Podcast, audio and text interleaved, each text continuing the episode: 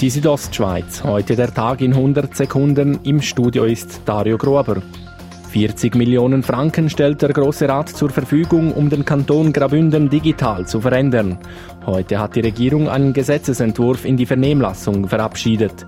Regierungsrat Markus Kaduff sieht einen Schwerpunkt in der Bildung. Eine Bachelor-Ausbildung im Bereich Informatik an der HTW in Chur ist ein konkretes äh, Projekt Informatik-Mittelschule, wo der Grosse Rat auch beschlossen hat, dass es möglich sein. Daneben sollen sich auch die Wirtschaft, der Verkehr und das Gesundheitswesen weiter dem digitalen Wandel öffnen.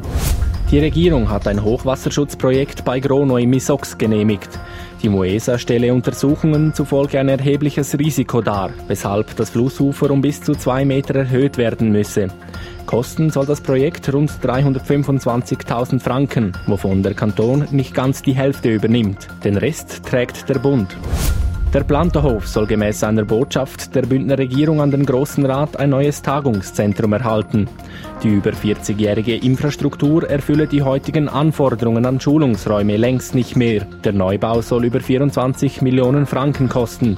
Sagt das Parlament ja, kommt das Projekt im Februar vors Volk. Freiwillige können gemeinsam mit Flüchtlingen spielen und Sport machen. Das ist die Grundlage des Projektes Peer-to-Peer -Peer vom Schweizerischen Roten Kreuz Grabünden.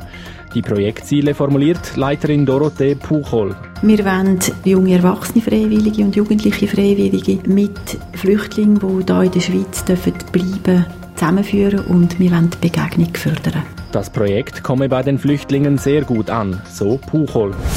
Die Südostschweiz, heute der Tag in 100 Sekunden, auch als Podcast erhältlich.